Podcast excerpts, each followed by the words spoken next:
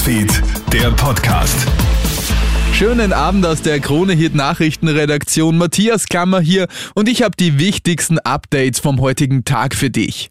Die Corona-Variante Omikron versetzt viele Länder in Alarmbereitschaft.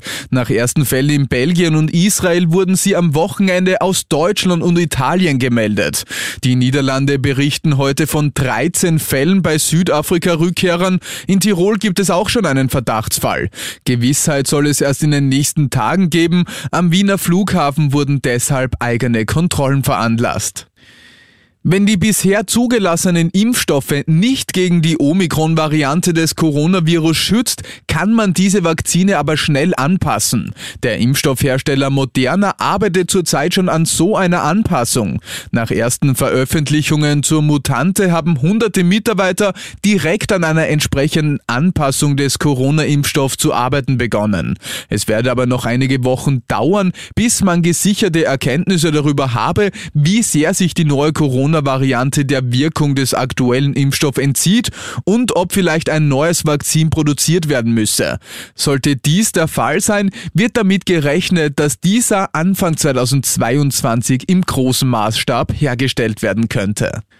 Einen regelrechten Boom gibt es derzeit auf das Pferdeentwurmungsmittel Ivermectin. Viele glauben ja, dass diese Tablette gegen Covid-19 helfen würde. Aber Finger weg warnen selbst die Experten. Dennoch ist die Zahl der Beschlagnahmungen des Arzneimittels laut Finanzministerium seit September in die Höhe geschossen. Der Zoll hat seit Jahresanfang rund 25.000 geschmuggelte Präparate entdeckt. Laut Finanzminister Gernot Blümel handelt es sich bei den Beschlagnahmungen beschlagnahmten Tabletten nämlich oft um wirkungslose, verunreinigte oder gefälschte Präparate.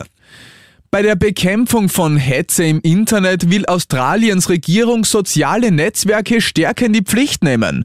Die neuen Maßnahmen würden sicherstellen, dass die Unternehmen rechtlich als Herausgeber gelten und für falsche Kommentare auf ihrer Plattform haftbar gemacht werden können. Entsprechende Gesetzesentwürfe sollen kommende Woche veröffentlicht und Anfang nächsten Jahres in das Parlament eingebracht werden. Konstantin Kurz, so heißt der neugeborene Sohn des ehemaligen Bundeskanzlers. Gestern früh hat der ÖVP-Chef mitgeteilt, dass er nun Vater geworden ist. Am heutigen ersten Adventssonntag postet Sebastian Kurz dann auf Facebook, sein Bub heißt Konstantin.